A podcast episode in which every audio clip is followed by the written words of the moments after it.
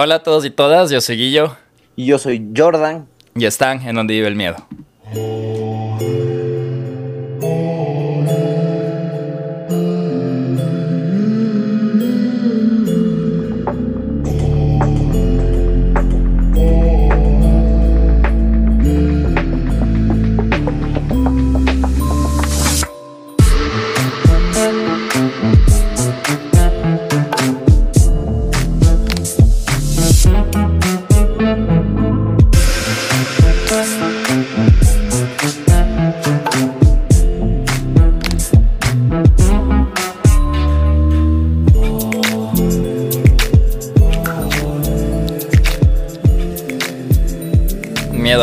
Llegamos al capítulo 80 ya. Parece increíble llegar a esos números con esos números con ceros. Pero bueno, capítulo 80. Eh, como ya saben, hoy toca Chatter y como también ya escucharon, hoy estoy súper. Bueno, Nelson está de vacaciones porque es su mes de cumpleaños. Este capítulo sale un día antes de su cumpleaños. Así que pilas ahí, lunes 15, cumpleaños de Nelsito. Si está escuchando eso, feliz cumpleaños. Pero bueno, sin más preámbulo y chisme, que quiero presentarles, si no le conocen, a otro podcaster, músico, eh, todólogo, no sé qué más haces, Jordan, pero aquí está conmigo Jordan Rock, más conocido por el mundo del, del espectáculo. Es, eres bajista de la banda Trébol y también tiene un podcast que se llama Dilemas, Ideas y Vidas y que personalmente, antes de tirarte más flores, es uno de los podcasts ecuatorianos que más escucho y que, no sé, me ha, bueno, para ya no spoilear mucho, has entrevistado a, sobre todo a artistas que me recuerdan mi, mi juventud. Entonces, muy bacán conocer ese otro lado del, del, artista, ¿no? Entonces, ¿qué más, Jordan? ¿Cómo estás? Gracias por estar aquí en el Donde Vive el Miedo. Qué bacán, año, ¿no? Muchas gracias, gracias por la invitación, por el espacio ahí para hablar de lo que se venga. Y nada, pues qué bacán, qué bacán que, que hayas estado ahí enganchado al podcast de lo que uno anda haciendo por ahí. Eh, ¿De qué generación eres tú, loco? Yo nací en el 91, o sea, tengo 31 años ya. Sí. Del 90. Claro, claro, sí, pues justo la gente que suelo eh, invitar al podcast a conversar es como más o menos de esa leva. Estaban en el ojo en esa, en esa época. Igual y trato como de, de romper un poco de generación también, así como, y, y como que se mezcle todo, ¿no? Pero claro, al yo ser alguien también como de los 90, eh, reinfluenciado también por esa corriente musical, sobre todo de acá, que estaba sucediendo ahí, que se desarrolló en los 2000, entonces, eh, al igual como yo no solo entrevisto a músicos, sino que es como un, abanico medio grande de, artistas, eh, full con la influencia de esa, esa energía noventera, pues entonces. Sí, totalmente. Claro, seguramente te, te, resuenan un montón de los nombres. Entonces, qué arrecho, qué arrecho haber podido llegar hacia ti de esa manera, loco, qué bacán y qué bacán estar aquí en tu podcast, loco. No, sí, no, gracias, gracias por, por, por igual darte el chance. Sé que hemos venido hablando hace un par de meses por el mismo hecho de que, bueno, no sabía que escuchabas el contenido de El Miedo, qué bueno que también lo escuches, pero sí me llama full la atención tu podcast porque me acuerdo desde, eh, desde el primero que fue con el Darío Castro. Y de ahí como fuiste como cambiando, yo dije, ah, bueno, creo que es un poco más pop, tipo pop y toda la cosa. Luego te metiste al underground y todo. Y no sé si nos están escuchando personas de, de la misma edad, sobre todo de los, bueno, a mí, en mi generación, tener gustos musicales de rock, de, de underground, de que te digo, un poco de post-hardcore, que era yo más lo que me inclinaba de la parte alternativa, el rock alternativo, el pop punk, todo eso.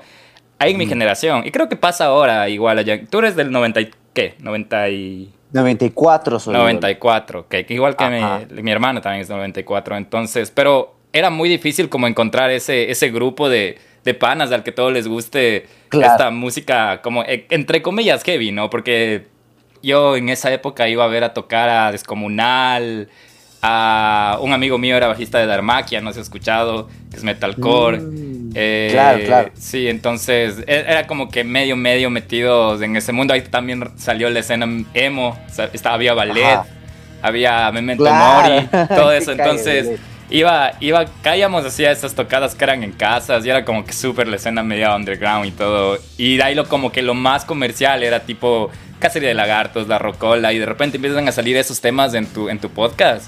Y era como que un baño de nostalgia. Y si alguien nos está escuchando de esa misma edad, sobre todo de, Quito, porque es más, eh, enfocado aquí, aunque sí te vas a otros, a otros lados. A la Paula Navarrete también la entrevistaste, que es guayaquileña, si no me equivoco. Ajá, sí, sí, es, su intento, loco. No, y sí, súper, súper bacán eh, tu podcast. De hecho, al Miedoan que no vaya, no ha ido a escuchar, yo creo que es uno de los... Es que es tal como da tu título, da full como que mensaje, muy orgánico y algo que, que a veces sí, sí se cacha de su conversación es como que súper eh, normal es como que preguntas lo que se te viene. No es como que tienes un. Yo siento así, ¿no? Que no tienes como una lista de preguntas ahí.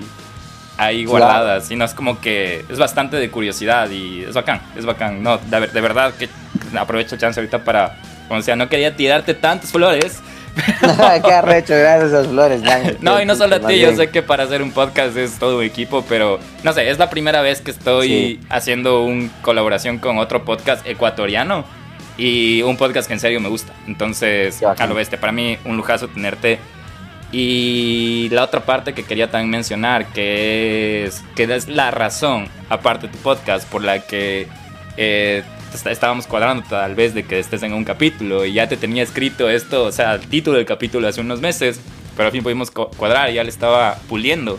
Y es relacionado a la música, porque como mencioné, eh, aparte de eso, eres músico. El, te soy yo la, primera vez que escuché de Trébol, yo ya vivo, yo estoy de migrante ya casi seis años, y la primera vez que escuché Trébol fue en el Quito Fest, que fue virtual. Y que ustedes estaban con unos trajes de astronautas, algo así. Y no te voy a mentir, cuando les vi, dije, no, ya es 2020 y otra vez escena indie, y volví a lo indie, porque cuando yo me fui del Ecuador estaba pucha lo indie, pero, pero salvaje. Claro, eh, duraz, a tope. Sin desmerecer, ¿no? Que era tipo 2016-2017, que era, pucha, había indie increíble. Pucha, me, acuerdo, una banda que, que una de las que me fascinaba era... Ah, no, creo que esta está todavía, se me fue el nombre, pero era una banda de de, de, la San Francisco, creo que salió esta banda, pero se me fuera de indie. Le Petit Batards. Hay un millón de cosas que quisiera susurrar y tengo que contentarme con gritarle a mi salón. No persigas tus sueños, no lograrás descifrar. Me encontraste la salida y me quedé yo en un cajón. Que mientras tanto escuches cuando hago crujir mis manos desesperadas. Esa, era, esa era mi favorita del indie en ese, en ese, en ese tiempo, que no sé qué pasó con esa banda. banda. Sí, se, disolvieron, se disolvieron porque el vocalista, el, el, el Sorzano, se fue a vivir a, Colombia, pero él tiene ahorita su proyecto solista, eh, que está buenísimo, que se llama Mantina, ahí, para que vayan a cachar, es una bestia. A lo bestia, chévere, chévere. ¿Ves, ves? Esos datos son los... Los, los, los, los, los, los, bacanes que hay en tu podcast. Pero bueno, eh, no sé si quieres contarnos un poco del Trébol, de cómo, porque este capítulo es full musical. Así para darles la, la entrada de qué vamos a hablar hoy con el Jordan es de, vamos a hablar de unas canciones eh, que tienen mensajes perturbadores. Capaz que hemos escuchado full veces, pero nunca nos imaginamos. Eh, la mayoría, la mayoría más bien, todos están en inglés porque es mucho, un poco de la, de la época de los 80, 2000. Y normalmente no sé si el inglés es más simple de percibir el mensaje. No sé por qué siento a veces que con el inglés puedes tapar un poco más la, lo subliminal, que el español es muy directo. Pero bueno, antes de ir a la parte del rock, eh, no sé si quieres contarles ahora la parte musical de, de Trébol y toda la cosa. Nada, ja. más bien aportando un chance con lo que decías de esto de que el inglés es mucho más tapado, o sea, como que es mucho más general. No sé, no, no, te encasillas tanto un mensaje como en el español. Creo que es justo eso lo difícil de escribir en español porque se vuelve muy literal las cuestiones que quieres describir a veces. Y en el inglés también como que es bacán porque dejas a que la gente se proyecte un poco en las letras y no necesariamente es tan implícito el mensaje, entonces justo como que puedes jugar un montón con el triple sentido en el inglés también, ja. en el español también, ¿no? Pero es un, poco más cagado y es un poco más cagado encontrar bandas que jueguen con eso, es un cague. Sí. Y justo con poco hablando de Trébol, eh, nada, es, es mi, mi proyecto de vida hasta ahora, básicamente, con el que he estado tocando ya más de 13 años ahorita. Eh, es una cifra un poco eh, ya gorda de años que, ha sido como regresar a ver nuestra relación como, como, como personas en, esa banda, ¿no? Somos tres, justo eh, batería, bajo y guitarra y, las voces, ¿no? Que nosotros mismos las hacemos. Creo que ha sido un, un camino súper loco también, como que en la música que es súper peleado acá en el Ecuador. más aún como para nosotros que somos una banda que no nos caracterizamos o no nos regimos a un, a un estilo, realmente tratando más de crear pequeñas obras audibles para que la cabeza como que se deje justamente volar un poco con ya sea el significado literario que existe en las letras o en el sonido que nosotros queremos lograr eh, con estos tres instrumentos, ¿no? Que esa es como la base de Trébol.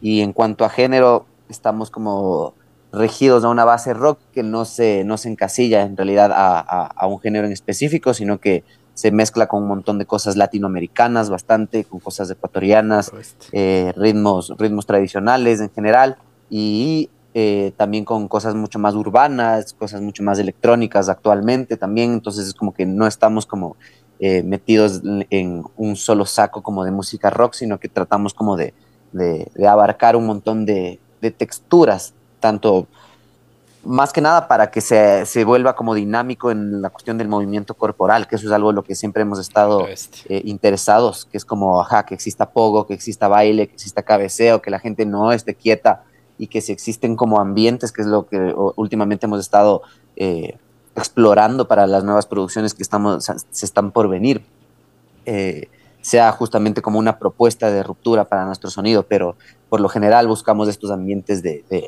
empuje y de pogo y de, y de baile. Entonces, más o menos por ahí ha ido Trébol y, por suerte como que ha, ha, habido como una respuesta bacán en la gente acá todos los años, como que ha sido años distintos, como que siempre se va sumando a esta bola de nieve lento pero seguro, un montón de audiencia súper fiel a Trébol, que ha seguido desde los inicios y se va enganchando con la historia que está detrás de, de los temas y también como un poco nosotros como personas atrás de la música. Entonces eso es, eso es bacán y, y nada, pues eso para mí es Trébol, es un poco como casi toda mi vida.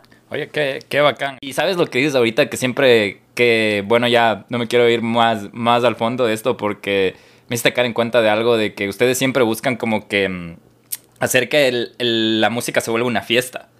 Como que se, se, celebre. Y yo creo que es una de las razones por la que no creo que estos géneros del rock, el punk y esas cosas están muertos. Pero creo que es porque se han bajado un poco, porque se han puesto un poco más melancólicos, un poco más como que como que se ha hecho música de bajada. Y, pon, y suponte ahorita está acá, sobre todo en Estados Unidos, está como queriendo volver el punk rock, el, pero de una manera en la que era Pling One y Titúas. Es la misma fórmula, es la misma fórmula de, de, de, esa, de, esa, de, esa, de esa onda, ¿no? Entonces, no sé, es interesante de ver cómo dejó de ser divertido y ahora la manera de hacerle que sea como que medio trascendental es que siga siendo divertido. Claro, es ligarlo al baile, sí, totalmente. Tienes toda la razón. Yo también comparto mucho ese criterio porque ahorita por cómo yo veo la escena y cómo veo el, pequeño rayo de luz que hace que el, rock regrese al mainstream, eh, no, con, no con ciertas particularidades que siempre van a estar en el mainstream, como Metallica, Ponte, o, ese tipo de bandas que siempre van a estar en el mainstream ya porque son gigantescas, más el rock como género, como ahorita está el hip hop o como estuvo el trap hace algunos años también, que ahorita ya hubo un bajón también de lo del trap, pero como está justamente todas esas sonoridades urbanas ahorita, el rock también lo ocupó en todos los 80s, 90s y 2000, y es, es bacán porque sí se empieza a ver que empieza a revivir como esta esta necesidad de rock. Estábamos viendo justo con Trevor componiendo como nuevos temas, escuchando un montón de bandas nuevas de rock que están partiendo, la que están cerrando festivales y que tienen, puta, que toda la gente corea sus canciones y son bandas relativamente nuevas que la están pegando ahorita. Entonces, es como que yo sí veo un futuro en el que el rock vuelve, pero vuelve como de esta manera, mucho más bailable, que creo que es algo que, que, que, la gente es, como que necesita y como que el rock un poco le faltaba tal vez, que era como darle la malandrería que había en los 80, que era como que no baila en las discotecas, solo se emborracha. Entonces ahora parece que ya no, y, de hecho con Trébol buscamos full eso, buscamos, o sea, del pogueo al perreo hay un solo paso, decimos, ¿no? Entonces es, es, justo eso, ¿no? Como tratar de, romper como esos estereotipos que el rock mismo hizo que, ajá, exacto, que el rock mismo se encasilló. Creo que cualquier género que llegue a encasillarse, o cualquier persona incluso que llegue a encasillarse con sus gustos o cómo explora como las posibilidades de lo que sea, se termina estancando. ¿no? Exacto. Y justo lo que mencionas, lo que está pasando ahorita, ¿no? Con el rap, el trap, y están experimentando un montón. Hay canciones de rap y trap que le están metiendo full riffs, full eléctrico, full, full. es a lo bestia. exacto, es, a lo. Es, a lo increíble. no sé, me gusta como ahorita la, creo que el artista se está arriesgando más a, a, encasillarse, ¿no? En un solo lado, como lo que tú acabas de decir. Antes te colgaban si tú decías, ah, es que quiero meter eh, del, del, del, pogo al perro hay un solo paso. En mi generación, brother, en mi generación ya te fuiste al diablo, es como, ¿qué le pasa? claro, claro, totalmente. Eh, ahora en esta lista que, que, saqué hay algunas canciones de que tal vez no has escuchado o la gente también no haya escuchado, pero hay otras de que, o sea, a ti personalmente de ley tienes que haber escuchado y si no has escuchado, ahí sí va a ser un ay ay ay al rock. Ajá, seguramente, loco. Pero verás, eh, la idea es ahorita eh, te voy a ir diciendo las canciones y les digo el nombre de la canción, eh, le mando un pedacito. lamentablemente mi no les puedo poner toda la canción porque si no nos bloquean y o no monetiza este, este podcast, aunque no monetizamos un montón, pero gracias por escucharnos. ¿Sabes? Eh, pero esa es la idea, ¿no? Les te, te, hablo de la canción y luego te, te pregunto si has escuchado o si sabes de qué se trata. Y si no, igual, ahorita vemos los dos porque cuando estaba escribiendo esto tampoco no tenía ni idea de esto. La primera que tengo es Polly de Nirvana. Polly wants a cracker. Think I should get off her first. Think she wants some water. Bueno, eso es el límite, ¿no? De lo que ah. podemos escuchar. Pero sí, esta es una canción de Nirvana. Eh, ya saben que el, el, el, genio detrás de eso era Kurt Cobain y su, todo su equipo. Y lo loco de esta canción es que esta canción habla sobre una niña secuestrada y es full, full específico. Y no, miento, de una niña, sí, que fue secuestrada, violada y torturada. Y es medio, medio densa porque ponte en la letra, dice como que Polly wants a cracker, I think I should get it. Es como que le, le da una galleta para que venga. Y después te explica más adelante como que voy a coger un poco de cuerda, no le dije nada, le voy a prometer, le prometí lo que no era verdad. Y voy a llevarle por un paseo, voy a cortarla, eh, ella pide ayuda pero eso me, me, complace. Es como que. Y ahí te das cuenta de canciones que cantas o no, que escuchabas y. Y esa es la primera, la de Nirvana, Polly. Entonces Nirvana ya está en el, en el grupo de los perturbados, porque esas son las canciones. Claro, o sea, el man escribe desde el papel de un psicótico, ahí un poco el man. Hijo de puta, increíble, sí. Yo no, o sea, siempre, siempre me ha gustado cómo suena Nirvana, nunca me clavé. No me llegó en el tiempo que me tenía que llegar en el cole. Ya. Eso es lo que me pasó con Nirvana un montón. Entonces no fue como de mis bandas predilectas pero ahí totalmente sí admiro un montón lo que han hecho. Más me gusta Foo Fighters también. Creo que eso fue algo que me llegó mucho más. Pero, pero hijo puta, claro, y yo creo que, que es, cagado, ponte justo lo que hace en ese tema, que algo a mí que siempre se me ha hecho cagadísimo es como ponerme en un, en un personajín para poder escribir, porque, hijo puta, es cagadazo primero sacar lo que tú sientes y después ponle en un nivel más cagado para mí, desde mi percepción, como eh, escribir letras, que yo hago la mayoría de letras para Trébol, el ponerte en un personaje para que narres desde esa perspectiva de algo que tú no eres, ¿cachai? y, y, que la logres y que se sienta como un poco ese ambiente y que tenga como, y que la música tenga concordancia también con ese tipo de letras, me parece súper especial, ¿cachas? Porque ponerte en los zapatos de alguien así, o sea, tienes como que un poquito pensar así para hasta cómo cantarle, la onda que debería tener, ¿cachas? Es como, eso es como ese momento en el que el man estaba poniéndose en ese trip. Me parece súper foco esos momentos, así como, sobre todo con esto, este tema tan denso que ahorita sería puta, cancelable a mil. Exacto, justo eso te iba a decir. Imagínate, y, justo me voy a lo de antes que hablamos de los idiomas. Imagínate en español, ¿no? Esto tan, tan no, esto ya es una declaración de vengan y métanme preso y toda la cosa. Pero no sé qué pasaba también en la. Bueno, creo que ahora ya lo que acabas de decir, ¿no? La época de la cancelación, un poco la. la, yo le llamaría como la, la. La carencia de tolerancia, un poco. Porque obviamente sí hay como que límites. Pero si escuchas la música de antes, era media oscura y por eso hay razones que les relacionaban con el diablo y toda la cosa. Pero ahora ya. Mm, ya no se puede cantar esto que acabamos de decir. O sea, tal vez ni en inglés. en inglés tal vez un poco más. Más melódico, más como tapado, como lo acabamos de decir. Pero en español es una, es una carta de confesión por poco. Ya. Ya no sé sí, yo creo que, que, se van censurando palabras, ¿no? Como palabras muy directas y maneras de decir las cosas. Como que eso creo que el avanzar de la moral y el avanzar como de las generaciones van bloqueando palabras, ¿cachas? Nosotros seguramente ya no, pondríamos en una canción alguna palabra que puta nuestro tatarabuelo escuchaba full en una canción. O sea, capaz ya ahorita no, primero nadie nos entendería y segundo sería hasta muy bruscas, deben haber palabras de sotas que ya ahorita es como que ni cagando voy a decir eso. Entonces, creo que también es como algo natural que pasa con la música. Pero claro, nosotros como estamos en este momento bisagra, se nos hace focazo, porque escuchábamos Marilyn Manson y así estas cosas así súper fuertes y ahorita como que ya no debería, aunque es también como un doble filo, ¿no? Porque hay música que sigue pasando eso.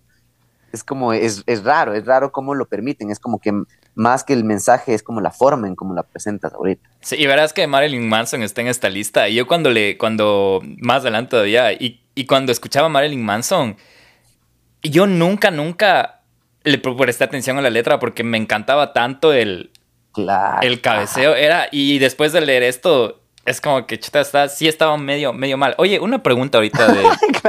Ahorita de que, de que dices esto de las letras y más de curiosidad. Eh, cuando escribes para Trevor, ¿piensas en esa trascendencia de que va a durar por un, por un periodo? Porque me imagino que es complicado también ponerte a escribir y decir, chuta, ah, ojalá esto, porque ahorita también el tema de la, tolerancia es inmediata, ¿no? 2022 hoy funciona algo, el próximo año tal vez algo que, que dijiste ya se volvió lo peor por obsoleto o obsoleto simplemente más que más que moralmente tachable y juzgable obsoleto en la información que hay. Yo creo que si pasó mucho, ponte eso, me parece que va a pasar un montón con la música hecha en pandemia. Y creo que no va a tener el mismo pegue aquí en, cinco años, O sea, el mensaje. Porque full gente ahí como que va a decir como que, uh, ya ni me acuerdo cómo se sintió esa huevada. O sea, va a ser una cosa más de nostalgia. Ahorita hay full gente que ya ni se acuerda lo que fue pandemia y ya les vale ver. Las es verdad, es verdad. Ni se acuerda, no hay memoria, el mundo no tiene memoria. Entonces, creo que mucha música de va a pasar, eh, le va a pasar eso, ¿no? Creo que con Trébol no, yo no escribo tanto, tanto como que pensando en acontecimientos exactos o con cultura pop del momento, que es algo lo que le pasa al reggaetón, que toman referentes pop de ese año en sus letras, así los nombran incluso, o hablan Pero hablan malas palabras, yo he escuchado Trébol, hablan malas palabras, o sea, ¿crees que eso se vuelva a ser censurado? Ponte. No creo, no creo, no creo, no creo que, las malas palabras en, sí como que se vayan a, a, cancelar, o tal vez sí, pero, pero creo que yo no he utilizado como de una manera muy directa, sino no como enfocadas en... Claro, es como una expresión, lo usas como... Ajá, Simón, sino como expresión. Como un. Simón, exacto, ajá. Y creo que lo más directo que hemos utilizado son con cosas que creo que no van a tener como un periodo de caducidad, que es a políticos y a, chapas. Entonces creo que eso va a ser, eso es algo que tiene como, si se podría decir, como tú lo dijiste, como una trascendencia en el tiempo, que no va a ser obsoleto y no va a tener una caducidad en cuestión al tema que estamos topando, porque siempre van a ser una versión, siempre va a haber como una, una contestación hacia políticos y, y chapas, ¿no? Entonces por ese lado creo que es lo más directo que nosotros nos hemos metido y, son cosas que están dentro incluso del abanico de, lo que nos hace también ser una banda de rock y creo que de la personalidad que tiene Trevor, ¿cachas? Entonces, me parece que, que un poco mucho más eh, los temas que yo topo con Trevor más que sociales, que no son tantos tampoco, es como cosas un poco más fantasiosas que se ligan un poco con, con, lo que cada persona ha vivido, como que se vuelven bastante proyectivos en ese sentido, ¿cachas? Como que son historias un poco hasta fantásticas y siempre hay un personaje y es como contarte un cuento, ¿cachas? Igualmente creo que eso hace que también cada uno busque su significado y también como que permanezca un poco más en el tiempo y no se, no se caiga tanto el, el el mensaje por el transcurrir del tiempo, sino como que el transcurrir del tiempo le incluso le dé un poco de un mensaje distinto y que cada vez como que vaya mutando con cómo va mutando también la percepción de la audiencia, ¿cachas? Entonces creo que eso es bacán porque eso ha pasado y eso nos ha sucedido a nosotros mismos escuchando temas nuestros desde el primer disco, así. Como que yo digo, como hijo puta, ese, esa huevada ahorita tiene más sentido aún. Entonces, como qué loco, ja, qué, qué, foco. Justo un tema que había en el primer disco nuestro que lanzamos en el 2012, eh, hablaba de, justo de, de un femicidio también. como de un man que, que, tenía como a, a su novia ahí, que le había matado. y es como de ese trip, ¿cachas? Entonces, y el man dormía con la man y todo el trip, entonces habla como de esa, de esa cuestión, ¿cachas? Como que el man describe esa situación de estar durmiendo con el cadáver de su pelada, ¿cachas? y que es una cosa súper fuerte y que en esa época tal vez y hubiera sido, si se entendiera literalmente, hubiera pasado desapercibida, pero ahorita si es que lanzáramos ese tema y si fuera un poco más eh, al frente el mensaje, sería como muy, raro. O sea, no se lanzaste ese tema, justo te iba a preguntar si está la... Sí, sí, claro, sí, se llama necromanía, de hecho. Ah, ok. Tal cual. Entonces es como, tiene, tiene ese, ese significado, ¿cachas? Y ahorita como pensando en, regresando a ver, sería algo súper controversial y es como algo que se podría estar hablando ahorita y como que bandas incluso podrían estar conversando de todo esto por todo lo que ha pasado y por todos los casos que han salido a la luz y cosas con todo el movimiento del feminismo y de todo esto. Entonces, creo que se podría como ser un tema bastante explícito en ese sentido, ¿no? Que en nuestra época cuando lanzamos no, no pasó nada, ¿cachas? Ajá. Pero, pero es bacán porque justo la época hace como que tal vez revive un poco eso y esto nos dijo un fan, ¿cachas? Como hablando de ese tema. Entonces no es como que nosotros nos dimos cuenta, sino que el man nos lo dijo y dijimos como que foco, si es verdad, ahorita como que tuviera un, como que el mensaje es bien, bien, bien espeso para la época. Para esa época no, tal vez. Qué bacán, pero qué bacán ese, ese camino, ¿no? Como que... Qué bacán. Bueno, Envejece como no te esperas. Hay que agregar esa canción a esta lista de, de canciones perturbadoras. Entonces. el pasado y medias noches sin dormir. No se ha apagado y tu lamento empieza a oír. Cogerá el calor, descansa con tu cuerpo junto a mí. Dame el pensamiento que he muerto junto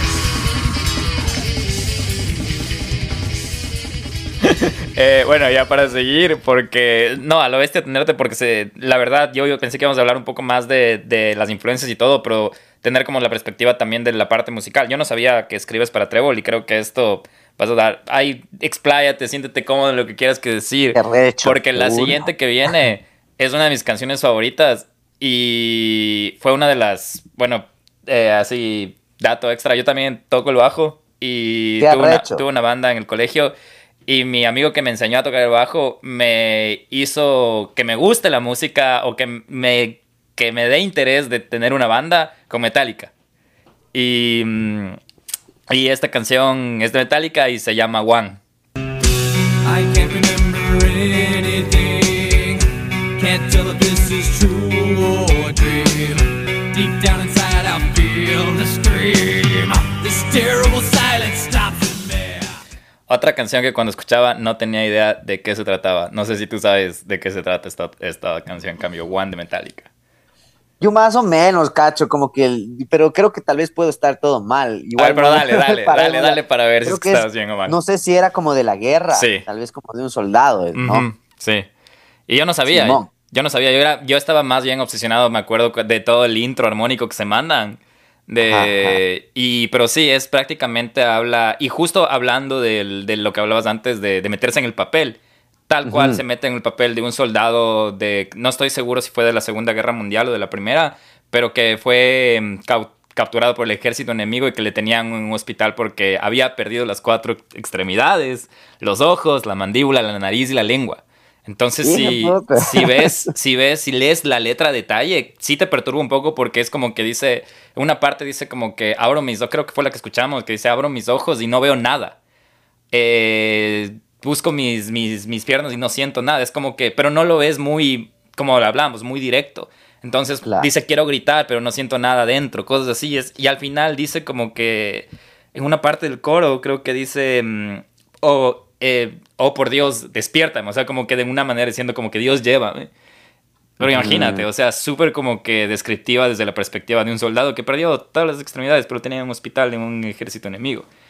Entonces yo no tenía ni idea de eso. Yo cuando estaba haciendo esto, hijo de madre, hijo de madre. Claro, claro, es densote, es densote. Y ese man es una bestia para escribir, porque claro, hay cachas justo como la genialidad del texto y lo bacán como que es de buscar como esa manera de escribir bella, embellecer como las palabras y las imágenes, porque, y si fuera súper directo, también podría entrar en un tema, o sea, ponte ahí géneros como que están hechos para eso, como ponte el grindcore, así como el, el grind o estas cosas como que son, justo hablan de sangre y de muerte y de desmembrarse y de huevadas así loquísimas. Podría ser la, misma historia, pero la decides contar de una manera más poética. Para el género. Exacto. Es como más. Entonces, eso es la genialidad de, de James Hetfield, ¿cachas? Que el man escribe sobre temas sociales y temas como súper como estas cosas, ¿no? Como que también, como tú dices, lo que hablábamos de, de ponerse en un personaje, que a mí se me hace recagado, porque es foco, porque cuando sucede eso, hay sí o sí filtras cosas personales tuyas para aportar al personaje, como lo pasa con los actores, como pasa con, con la, la, pintura también, cuando estás haciendo, cuando hacen un retrato, filtran cosas personales también. Qué difícil, eh, pero... Al retrato. Entonces, claro, es como no, no, no hay como marcar una línea exacta de cuánto personal vas dejando en tu obra. Y hasta puedes generarte tú mismo de... traumas, ¿no? Imagínate meterte tanto en personaje de esto. Uf. Claro, claro, exactamente, ajá. Creo que como letrista es un poco más cagado porque, o sea, o sea, no, o no sé qué tanto te lo claves, ¿no? Pero justo ha, habido muchos casos de actores, ¿no? Como sí. que se meten demasiado porque es eh, eh, interpretar en realidad, no ah. solo plasmar como la vivencia en texto. Sí, Entonces, es bien loco eso.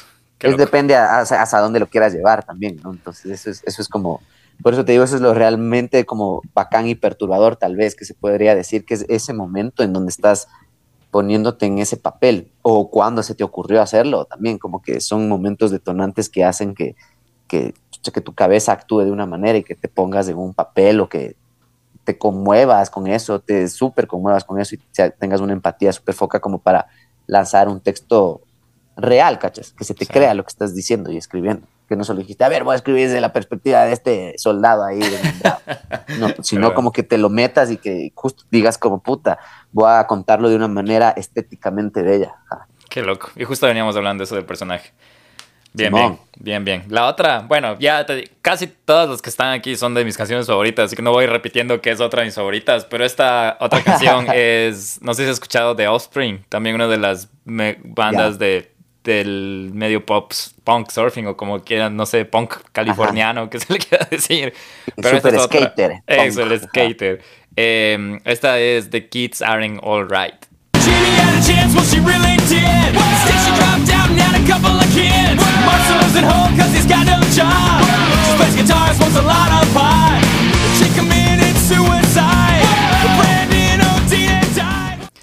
Cacha, esta canción suena tan divertida.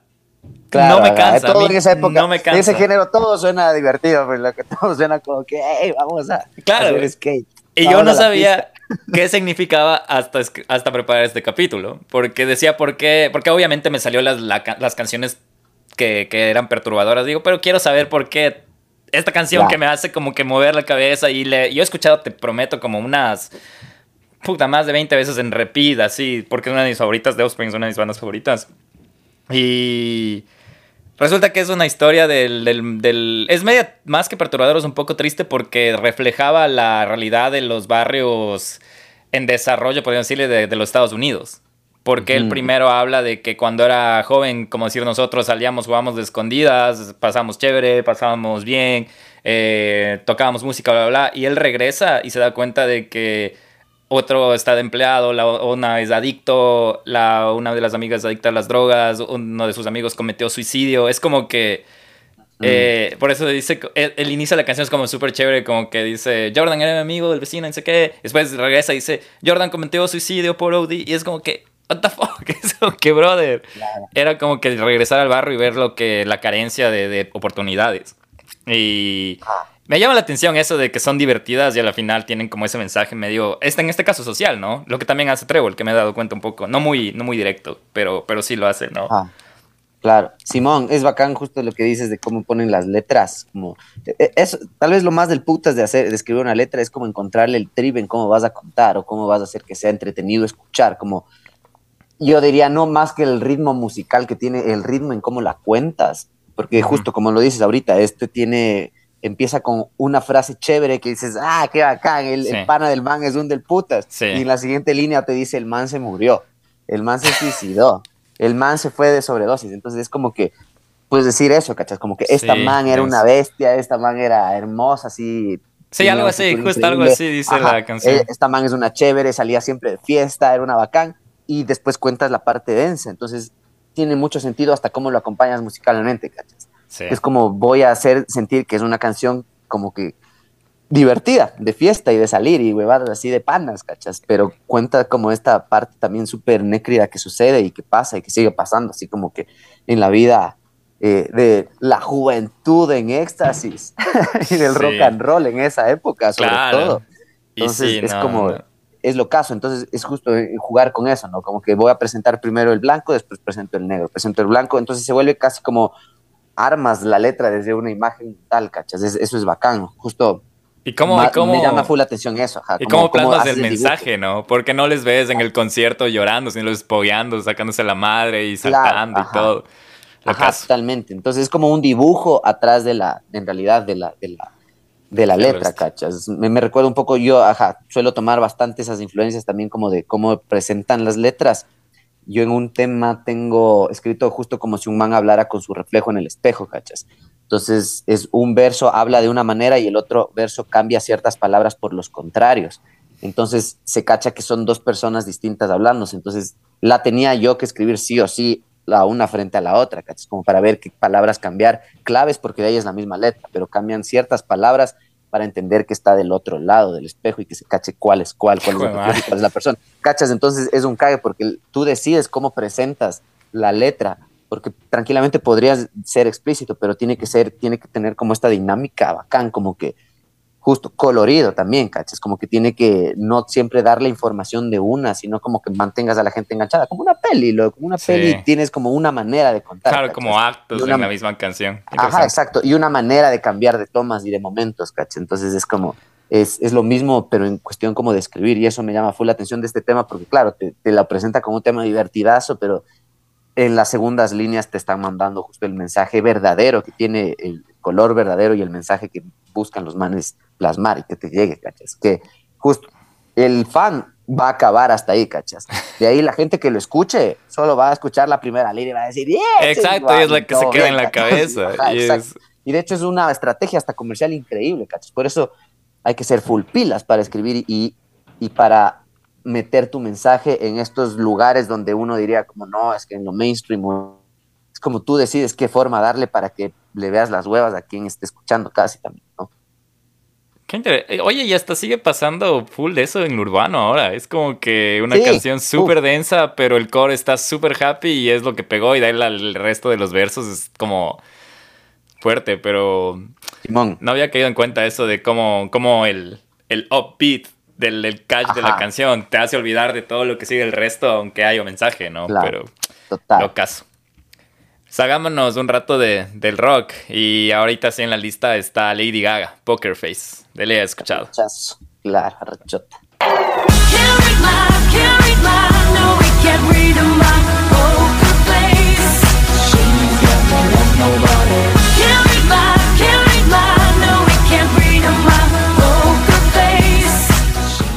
Otra dura, como dijiste, Rechot. Esta man sí es una durísima. la man es de eso.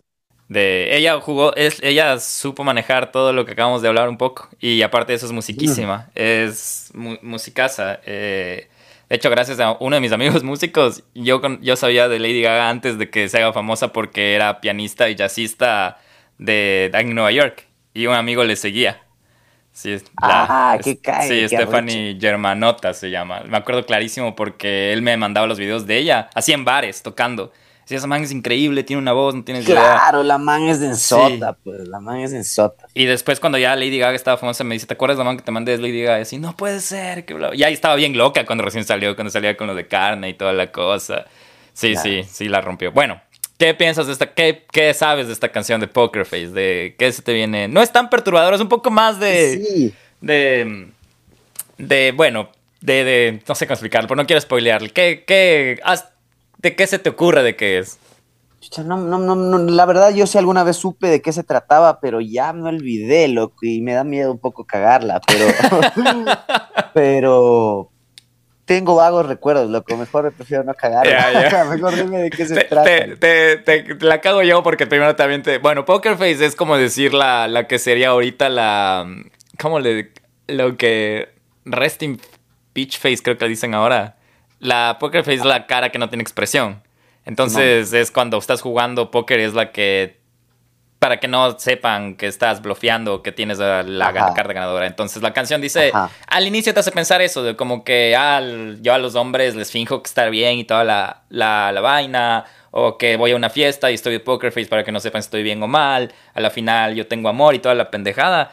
Pero lo que ha sido, si es que ya lees en, en, en, como el coro y los el subcoro de la canción ha sido que es Poker Face, pero al esposo, ¿me cachas? Y la man tiene una relación clandestina con una man. Entonces es como que dice que toda, sí, toda, toda, toda su vida está con esta relación de este tipo y todo, y está con la poker face. Y la cosa es donde te das cuenta porque ella solo está diciendo como que, ah, no puede, no, he can read my poker face, algo así, no puede leer mi poker face. Y al fin, debajo del coro dice como que, she got me like nobody. Ella sí me, me agarra como nadie. Entonces como que una man que está ah. viviendo en una relación clandestina eh, con un hombre y no, está viviendo una relación con un hombre y una clandestina con una mujer, la que sí le, ah. le, le, da gusto. Entonces, es un poco algo así de... Entonces, por eso le puse acá, porque te cambia el sentido de que... No sé si sabías de esa historia, pero yo ni por idea que era así de, de un poco de, de infidelidad, se podría decir, ¿no? No, no, no me acordaba que era infidelidad, me acordaba que era justo como de, de una relación con que la man tenía con otra man. Eso mm. sí me acordaba, como que más o menos había cachado que era el, el trip por ahí, alguna vez me lo habían contado, pero no, no, no me cachaba que era justo eso, que la man ocultaba su relación. Y que foco que sí sea tan explícita en la letra, que sea un tema, un tema referente de esa década, Pero ella fue súper controversial. Era, era, yo me acuerdo que en entrevistas le preguntaban si era hermafrodita y cosas así. Imagínate qué pregunta tan estúpida que le hacían. es que es la misma nota que le pasaba a Manson. Sí, es, verdad. Es, exactamente la misma, la, yo diría como que es la misma, la misma división que él mantenía, justo como en cuestión de estética y también de temas y cómo los presentaba era de una forma, de alguna manera contrastante con lo que era en la imagen, ¿cachas? También como el, el, el trip de Lady Gaga, así como musical, que es como súper, no sé, como Cristina Aguilera, como este trip así, re Britney, pero ya a su época, ¿no? Como es, es ese trip de, mujer estadounidense empoderada y, todo ese trip, pero obligarlo con esta parte oscurísima también, que la mantenía, la mantenía una, una mística súper oscura, que eso es súper loco, que empieza a pasar con también con la llegada de las redes, que es como que esa mística es un poco más cagada de mantener, ¿no? Pero justo Lady Gaga es como de estas últimas que tienen como esta mística un poco hasta fantasiosa. Creo que fue en la época donde justo fue la transición, ¿no? Porque ahora lo que hacía Lady Gaga se ve súper normal, pero yo me acuerdo que en la época, eh, creo que el video de Born This Way a mí me perturbó. A mí sí me, era como, que ¿qué, onda está pasando? Y eso que te, ahora tengo un podcast de cosas de miedo, ¿no? Y me, me perturbó ese video en esa época. Claro, es que era la época, ¿cachas? Ella estaba justo en la bisagra también, entonces en esa época pegaba que la man hiciera esa nota, ¿cachas? Ahora todos tratan de mostrarse lo más real posible, ya no tan como este extremo fantasioso, que de alguna u otra manera como que generaba una mística y una estética también en la música, ¿cachas? Ahora no, ahora ya es como que todo más directo, justo por eso pegó Billie Eilish, donde como que ya la estética se mueve mucho más como algo real, a cómo se vestiría una chama de esa edad y qué sentiría esa man y que es una generación que está full triste y que quiere hablar de sus Pero sentimientos. le quitas, le quitas un poco el misterio, verás, porque me hace pensar en la performance de, de, Juegas distinto, o sea, juegas distinto con ese misterio, ¿no? Juegas como, ahí viene como la parte de la creatividad, dentro de estas limitaciones, como yo hago que aún se me se sienta como esta mística por lo que estoy haciendo y no como terminar de dar todo, porque si igual, claro, como artista o como una persona, un personaje público que está tratando de generar como una carrera de eso, es como que si es que le das todo a la gente, no tienes nada más que sacar. Exacto, es como que te vulneras. exactamente, entonces tienes como que compartimentalizar bien las cosas que vas entregando, incluso hasta para que te sirva a ti como para crear, incluso, ¿cachas? Y como cada vez mostrar otro lado de vos y como que nunca entregar todo de una, también como que explorarte más las partes pequeñas que tienes, ¿no? Entonces como eso es algo súper loco que aportaba también la época y la falta de tecnología también en esas épocas, justo que Marilyn Manson de miedo, que Lady Gaga de miedo. Ahora es cagado que salga alguien que diga, puta, qué miedo. Mm, ya no es tanto, ¿cachas? O sea, debe haber, pero ya deben ser cosas re extremas para que te den miedo. Antes, justo, el man se ponía un pupilente de otro color y ya dijo, puta, el man.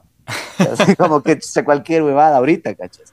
Pero justo la tecnología y la información que empieza a llegar y todo como el contexto de la industria, cómo funciona, es caso como a Lady Gaga le benefició justo en esa bisagra, antes de que las redes sean lo que son ahorita y que busquen esta parte como de la de la vulnerabilidad más que nada y la man como que fue de las primeras en como romper también como este estereotipo, sí, sí, sí. como de, de, de, cantar, como de hablar de como de más fiesta y hablar como de, sino como la man estéticamente ya desde ahí como que cachas que la man topa temas de una manera distinta, inmersos y metidos y camuflados en pop, ¿no? Entonces es lo caso.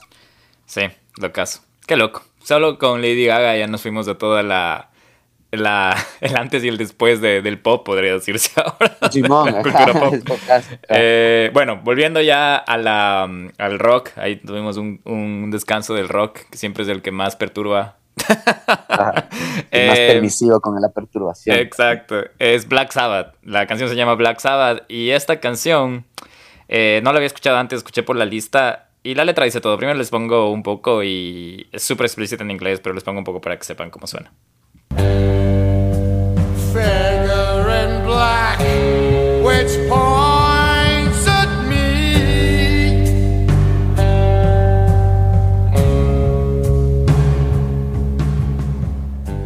Bueno, en esta canción él explica prácticamente su encuentro con el demonio. Es como que describe, pero lo escribe así tal cual, igual como, como con ese, con ese, con ese tono, que con esa música, esa melodía que acabas de escuchar.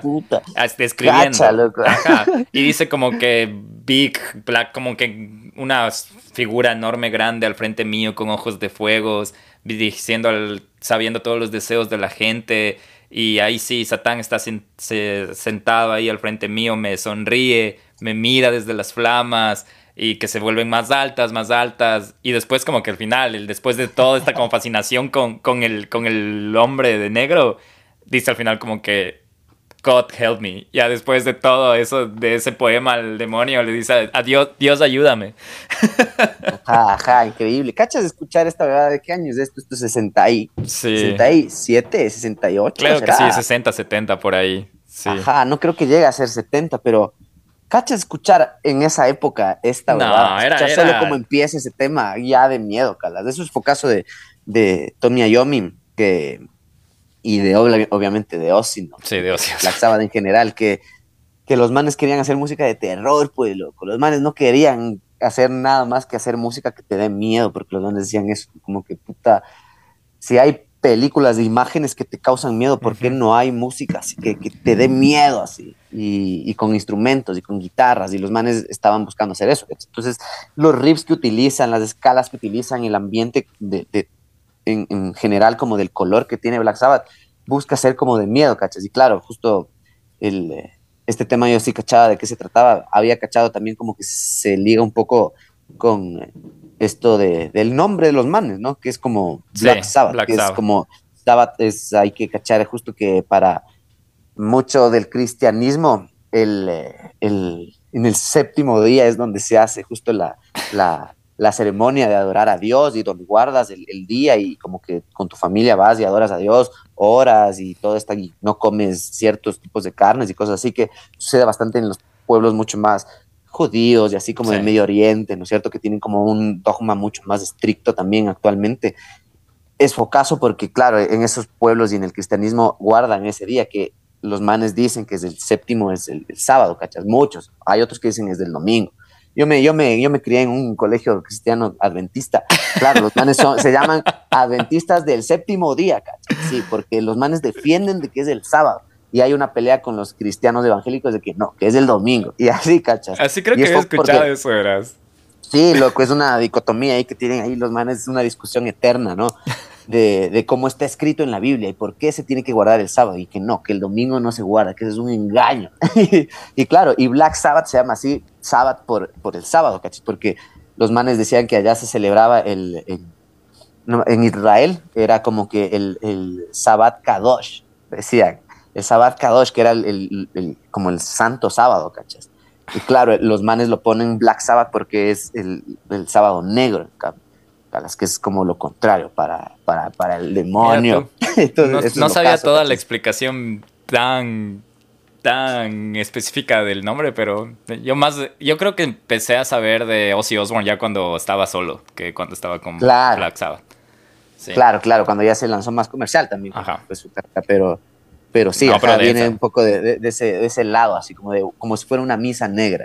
Y todo, esta, todo este grupo, ¿no? Que, bueno, ya, no, para seguir hablando, porque ya mismo llegamos al Marilyn Manson, pero era como que lo mismo de adoración. Y no estaban como que. Eh, estaban como que súper orgullosos de eso, que también era increíble. Era como que les encantaba, les encantaba como que estar en el ojo del huracán a ellos. En todo Yo creo que es una, una, cuestión también de cuando hay un tema tabú, tú tratas de hasta jugar con ese tema tabú.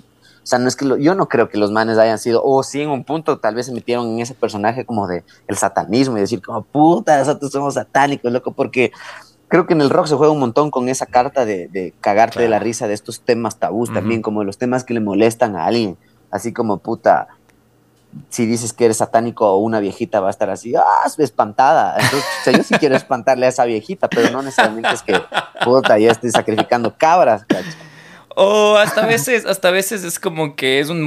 Yo a veces lo, me he puesto a ver porque suponte, sobre todo mis... Mi, yo tenía amigos de todo tipo, como que los tipos rockers que te juro que te daban miedo que les veías por la calle y te cruzabas, pero te ponías a hablar y era pucha mucho más tranquilo que la vida. Entonces yo decía como que a veces es como un mecanismo de defensa, ¿no? Yo siento que los, los rockers somos como, bueno, yo no era tan rocker, ¿no? Ahora ya, ya, ya se quedó eso en, la, en el pasado, pero sentía como, como a veces decía, creo que somos los más nerds, porque siempre estamos hablando de pendejadas, no es que estamos hablando de, de, de cosas como vamos a matar, sino estamos hablando de qué juego de Game Boy te compraste o qué estás jugando en el PlayStation. Claro, sí, sí, sí, sí, es una, un arquetipo que tiene grabado la sociedad también de cómo es el metalero y cómo es así como que el rockero que sacrifica cosas, así que es más como ligado al, black metalero o a los góticos, ¿cachas? que sí existe como esas tendencias un poco más oscuras y un poco ya más dedicadas en realidad a los cultos, que es verdad que sí existe, ¿cachas?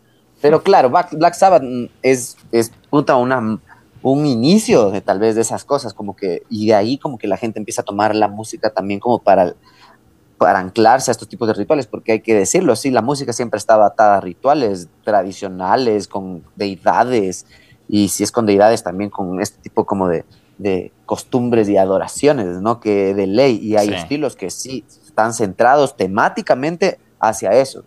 De ahí tú puedes o no practicar lo que dicen, las cosas que están eh, vociferando en esas letras, ¿no? Pero es súper loco como utilizas la herramienta, como tú dices, como un arma de, defensa o como una cosa como Para, para repeler a gente, que es justo como dices, la misma ropa, ¿cachas? La misma ropa de rockera, los mismos pikes, las mismas cosas como que se utilizan, es como para repeler, ¿no? Sí, aléjate de mí. exacto, es como, ajá, como advertencia y así. Entonces también las letras y ese tipo como, incluso el género y las cosas como que nosotros vamos adoptando como, como personas, es porque socialmente necesitamos de eso para generar o adquirir nuestra propia personalidad, incluso. Ni te me acerques porque si te me acercas te voy a hablar de Yu-Gi-Oh! Claro, acá. Exactamente. Ay, sigamos, sigamos. Verás, en el próximo tengo a Motherhead. ¿Has escuchado Motherhead? Esta canción se llama Don't Let Daddy Kiss Me. Little girl sleeping in dreams of peace. Mommy's been gone a long time. Daddy comes home and she still sleeps, waiting for the world's worst crime. Esta sí es densasa porque es pedofilia en todas las palabras y de pedofilia desde el papá. O sea, prácticamente en la canción cuentan la historia de, de esta niña que, que, se queda sola en casa cuando no está la mamá y escucha las pisadas del papá. Y tiene, es súper densa la letra porque explica cómo ella se tiene que hacerse la dormida para que no pasa, pero mientras está hecha la dormida ella siente que le toca y es como que... Y la canción dice, no dejes que el papá me bese, ¿cacha? O sea, eso sí me pareció como que súper perturbador y denso. Fuertazo, fuertazo, Simón. E, e, ese man también escribía cosas locotas, Sí. Y también como full. El man tenía una vida densota. El man también tuvo una vida hijo de puta. Entonces también como que todas esas cosas, esas vivencias, sí, al man le acolitaba full como para poder plasmar esas cosas densotas o para haber vivido de cerca esas cosas, ¿no? Como haber palpado esas notas. El man tuvo una vida de alcohólico densota también, ¿no? Entonces el man su vida estuvo muy ligada al alcohol y, a esa generación puta de, de, alcohólicos densotes donde sucedían un montón de esas cosas, ¿no?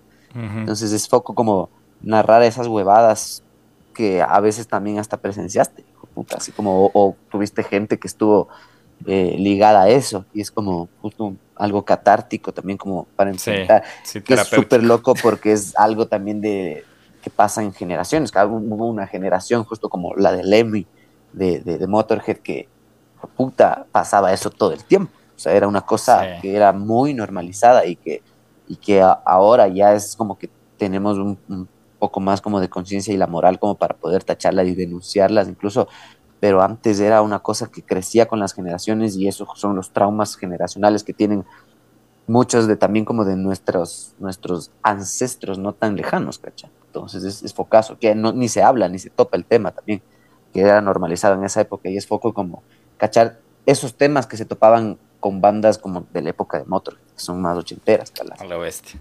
A la bestia, a la bestia. Y así verás, ya vamos llegando al, al señor oscuro que es Marilyn Manson.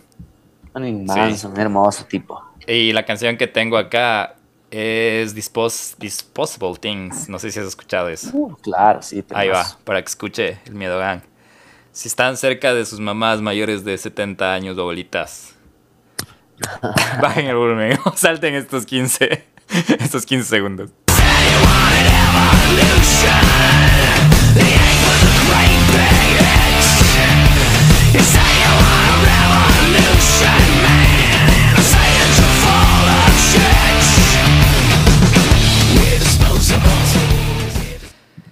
Bien. Sí, ves, eso te digo, esta música de Marilyn Manson te hace cabecear, quieras o no quieras. Y si sabes de qué se trata esta, porque yo no sabía. Yo no sabía hasta, hasta, hasta hacer este capítulo.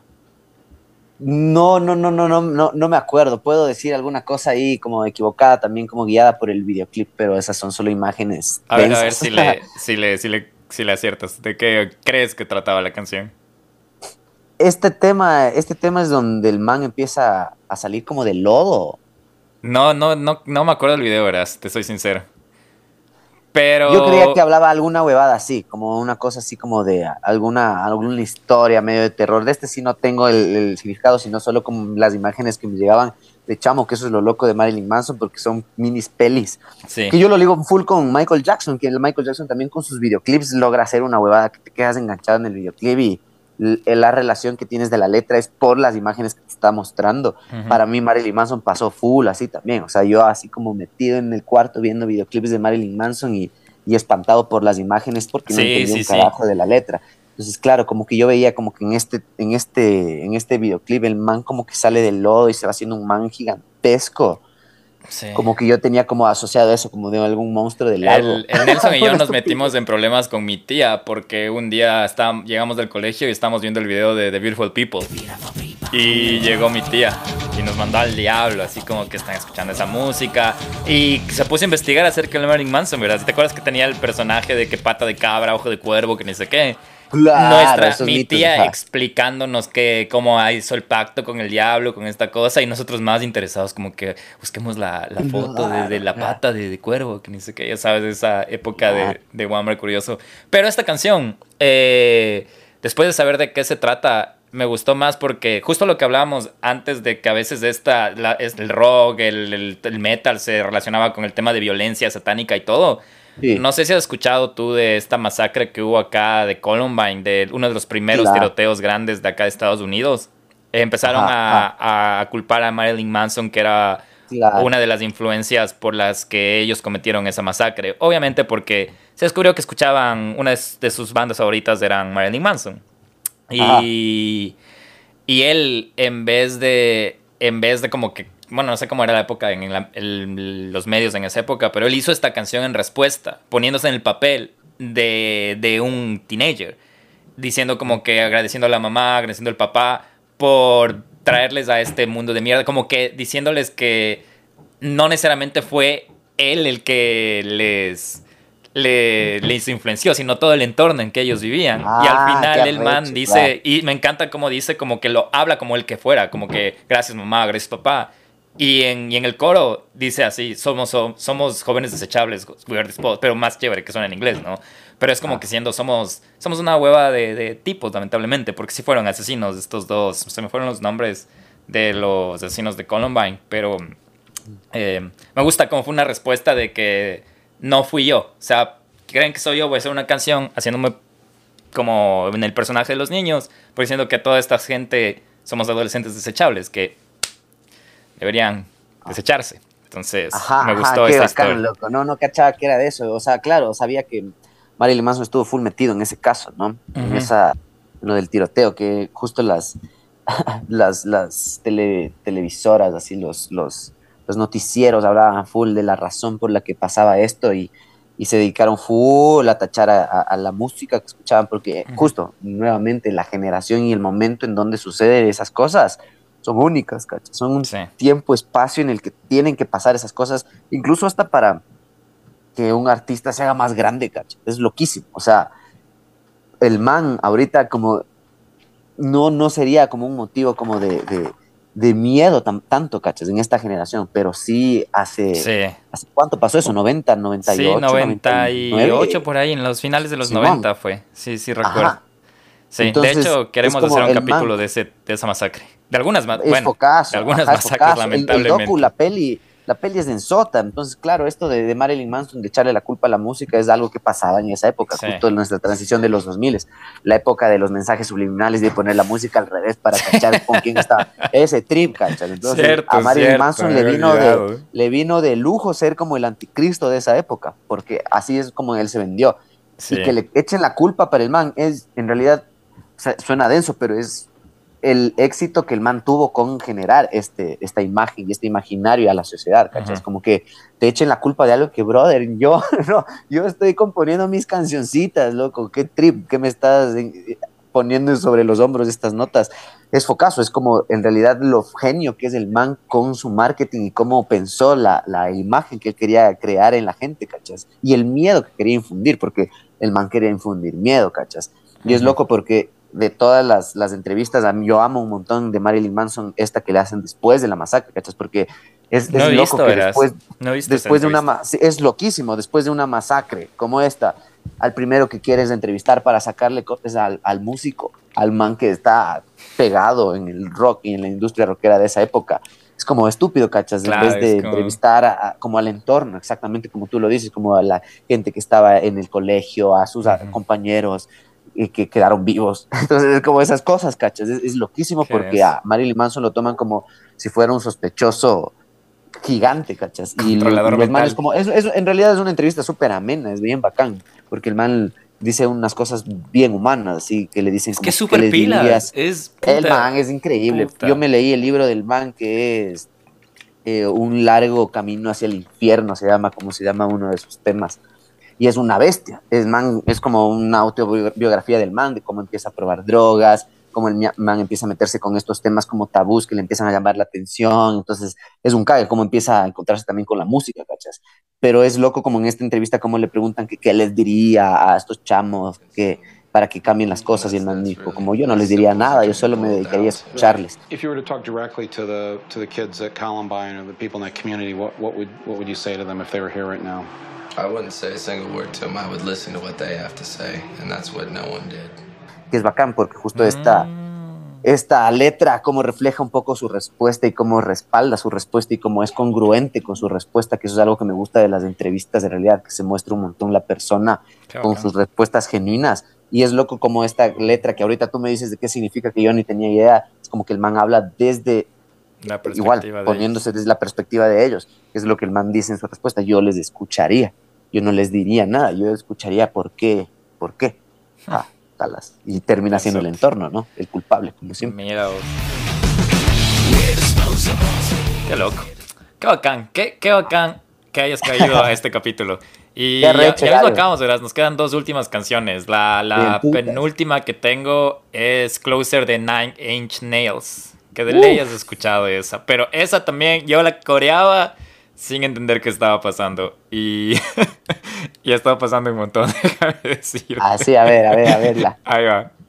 You let me violate you. You let me desecrate you. You let me penetrate you. So ya, ya solo en esa parte va desde me dejaste violarte, me dejaste desecrarte, me dejaste penetrarte, me dejaste complicarte. Después más adelante dice mm, rompí tus, tu cuerpo en partes, eh, te dejé sin arma que vender. Y después más adelante ya se va como que I wanna fuck you like an animal. y todo lo que va de que quiero sentirte desde. Uf, canción más explícita luego de leerle bien no había encontrado. Y que suena. cierto que es full sexual, ajá. Y suena, suena así, pero en esta. En, pero esa parte sexual un poco. agresora Claro, loco, es que es, es focazo porque es totalmente también ligado con esta, esta cosa gigantesca, gigantesca que crearon en los 90 con el rock, que es el industrial, que es una bestia, que es justo de la rama de lo que es Marilyn Manson, que es industrial. Entonces, las temáticas que se manejaban dentro de este género, dentro de este estilo del rock, que empieza a mezclarse con, con cosas más electrónicas, es loquísimo porque habla un montón de, de estos temas, ¿cachas? Entonces tú ahí ves cómo los géneros ya te encasillan también a la temática, algunos, ¿no? Y más que nada en las épocas en las que empiezan a salir, como en los 90, en los 90 se hablaba mucho de eso, ¿cachas? Es como historias escondidas de, de full de estas cosas, así como de violencia sexual, un montón, que Marilyn Manson tiene un montón, y también Nine Nails tiene un montón de estas cosas sexuales, se habla un montón de, de la sexualidad como un poco dentro de como bajo sustancias, que era algo que estaba ligado a la, a la, al estilo. Al, y hasta la música te hace sentir el trip de que es un... Claro, de pepa, ajá, como es, es focazo, ajá, es, es focazo, de coque de pepas, porque hay que decirlo, también las, los géneros y las épocas musicales son muy influenciadas por qué droga estaban pegándose los manes que están siendo partícipes de, de la creación de ese estilo, ¿cachas? Que pasa desde el blues, desde el jazz, en toda época ha estado ligado con una sustancia y las expresiones artísticas en general, no solo la música. Sí, es verdad, y sigue pasando, ¿ah? Sigue, sigue, sigue, pasando un montón de eso. Eh, bueno, eso con, con Closer. Y la última que tengo es la que es que hay un montón de buenas canciones, pero esta es una de mis, la favorita de la lista, mi favorita de la lista, por eso la dejé al final. Y es de Foster the People. No sé si has escuchado esta. No te voy a decir el nombre porque esta es la típica que es relacionada a tiroteos. Eh, pero escúchame primero y de ahí te digo el nombre porque es. Me encanta, me encanta esta canción. ¿Para qué?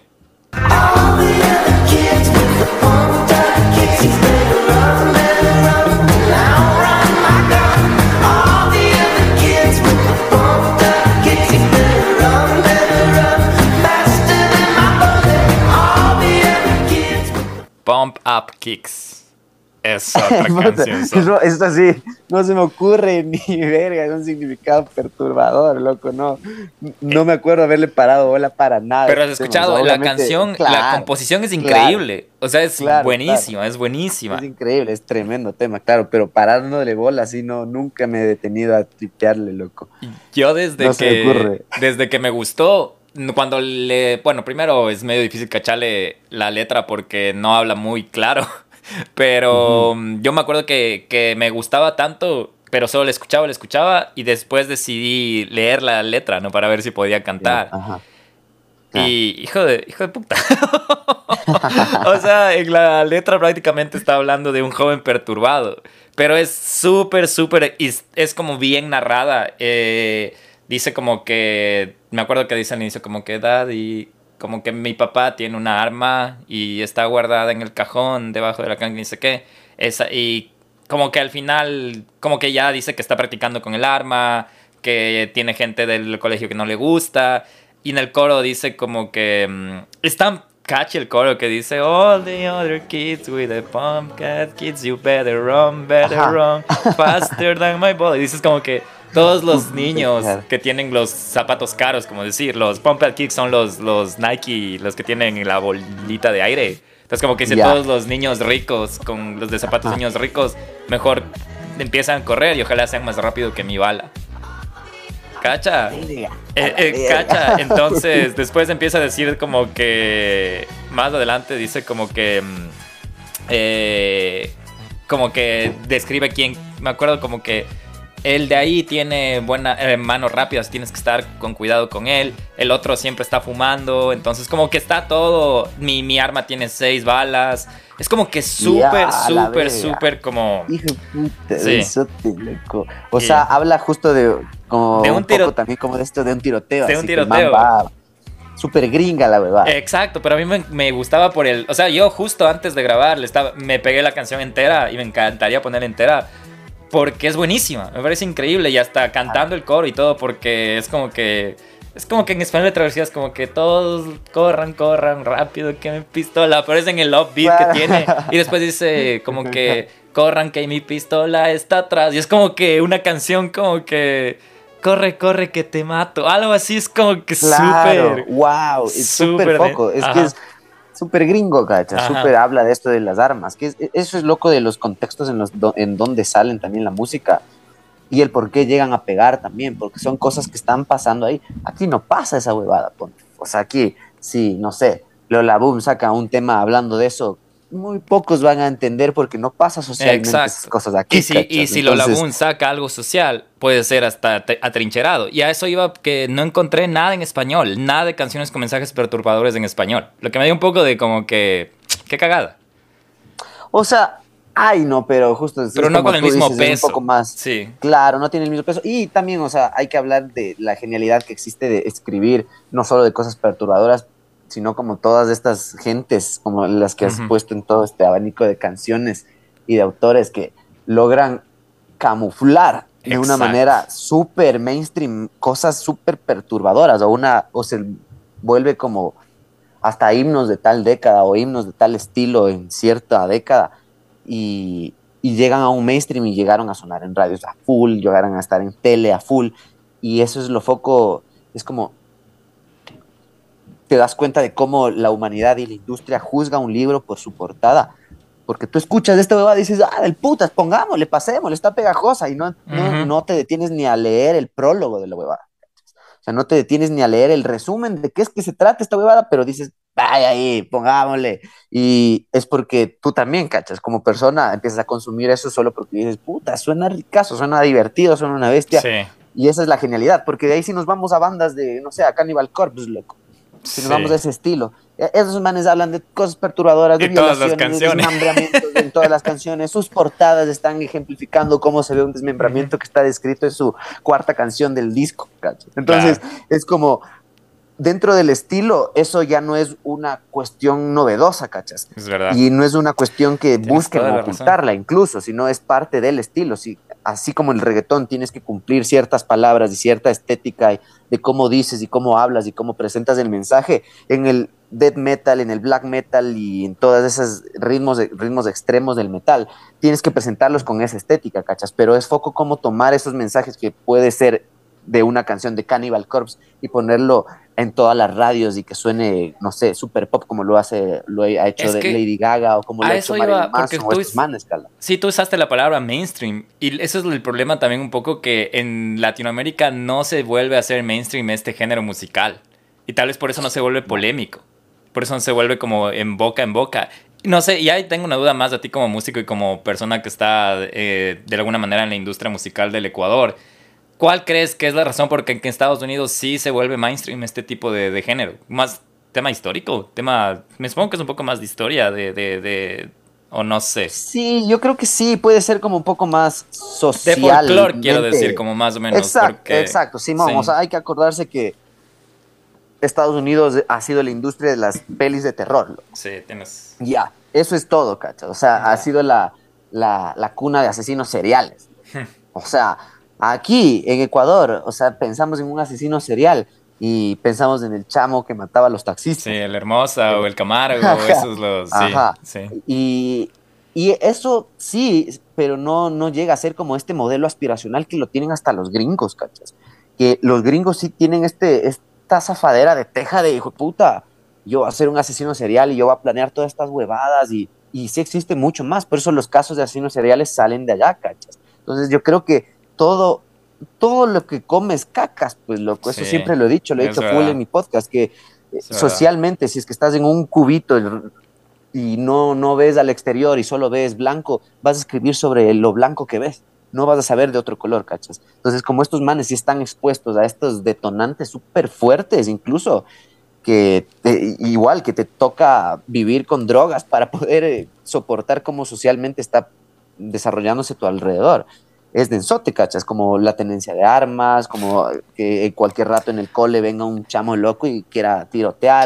Claro. Es algo normal, es algo justo normalizado y es algo aspiracional, ¿cachas? Entonces, eso es algo foco porque sí puede llegar a ser mainstream donde suceden esas cosas, ¿cachas? Aquí El entorno, justo que hacíamos. Que, que, a la vez que, que, por un lado, como que de alguna manera ayuda a la industria, pero qué cagada que también es como una en, este, en esta situación gringa es como súper extremista, ¿no? Es como que es, triste, pero a la vez como, como sustancial, porque sí generó un movimiento, ¿me cachas? Y no sé, pero bueno.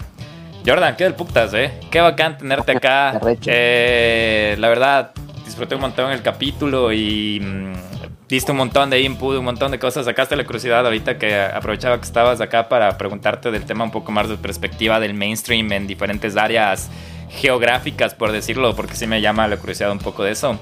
Y nada, a lo bestia, Jordan, no sé si, bueno, tienes el podcast que acabaste de hablar, que es el Dilemas de Ideas y Vidas, no sé si quieres invitarles al Miedogan a que vaya a verte, o escucharte, verte y escucharte, porque tú sí subes a YouTube también, entonces no sé si quieres mandarles tus tus contactos, donde pueden seguir, donde pueden escuchar. Eh, este capítulo te decía que sale el 14. No sé si igual Trevor va a tocar algo en los siguientes meses o algo. Ahí es, usa el donde el miedo como, como puedas ahorita. Qué bacán. Gracias, Ñaño. No, primero agradecerte a vos por la invitación, loco. Qué bacán, qué bacán hablar de estos temas chéverazos. Yo también me voy ahí con nueva data, que está del puta, siempre tener nueva data, no quedarse con lo que uno recibe y con lo que uno se empieza a hacer la idea de algo que también he escuchado por años y Taz resulta ser de otro color y otra textura totalmente distinta. Gracias a ti, loco, en realidad ha sido un tema bien bacán, tratado y, y qué chévere nada más estar aquí en tu podcast y, nada, toda la gente que está escuchando esta nota, váyanse ahí a, a, a Dilemas, Ideas y Vidas, busquen ahí su cara favorita de los invitados, de le encuentran a alguien que conocen y si no, dense el chance que siempre se puede conocer a alguien más allá de la imagen que nos muestran las redes. Creo que en una conversación tú descubres cuánto tienes en común en realidad con una persona y una persona y en realidad te das cuenta de que es muchísimo hasta de alguien que creías que pensaba contrario a ti y que era contrario a ti, te das cuenta en estas conversaciones que tal vez no es tan alejado de tu persona, entonces vayan, denle like a lo que puedan, suscríbanse a lo que puedan ahí en Dilemas, Ideas y Vidas. Y, y nada, pues yo con Trébol, si es que tienen una máquina del tiempo, estuve tocando ayer, que sería el 13 de agosto. Pero ah, o sea, toca este sábado, toca este sábado, Entonces se, viene, se vienen nuevas fechas que vamos a estar anunciando, síganos también por ahí por Instagram y nuestras redes, estamos como Treboleando, escribe 3 vol el número 3, la B, la O y la L, porque estamos tostados y así hacemos las cosas desde acá. Y nada, pues eso, y gracias, Ñaño, una vez más por esto, y gracias por hacer estos espacios para que la gente desfogue mientras otros dos están hablando. El, gusto nuestro. Y bueno, e igual vamos a etiquetar tus redes en el capítulo, igual te estamos, vamos hablando. Eh, otra vez te agradezco. Eh, si saben de otras canciones que se nos pasaron, si saben algo de español, ya saben, nos pueden escribir a arroba donde vive el miedo. Ahí está el link donde pueden encontrar el correo, todo lo que necesiten para contactarnos. Eh, igual compartan el episodio. vayan a desearle feliz cumpleaños a Nelson si es que todavía no es 15 de agosto mientras escuchan esto. Y gracias. Eh, estamos hablando que siempre es tu casa donde vive el miedo. Si quieres venir de nuevo a conversar de cualquier tema, me avisas. Y tenemos pendiente una biela algún rato que esté en Quito. Gracias, de Una, loco. Oye, loco, ¿sabes qué me acordé ahorita? Yo sí sé una canción perturbadora con, en español, loco, y es un pasillo, de hecho, loco. Se llama Disección, ahí para la people vaya a buscar. Disección. Escucha esa letra densota. ¿De quién para que eh, Del no me acuerdo, eh, del Pollo Ortiz se llama. Pollo Ortiz, ah, ok. Escuchen ese pasillo antiguo de antaño, escuchen también, es bien perturbadora, habla justo de cómo le rompen el cráneo a, golpes en una cárcel. Es bacán. Hijo de madre. Listo. Ah, es loquísimo. Bueno, con eso tengan una bella semana, un bello día, no, tarde, noche, lo que sea. Eh, les dejamos eso todo de mi parte. Gracias, Jordan, otra vez. Nos vemos, mi Dogan. Chao, chao. Al oeste, brother. ¿Qué?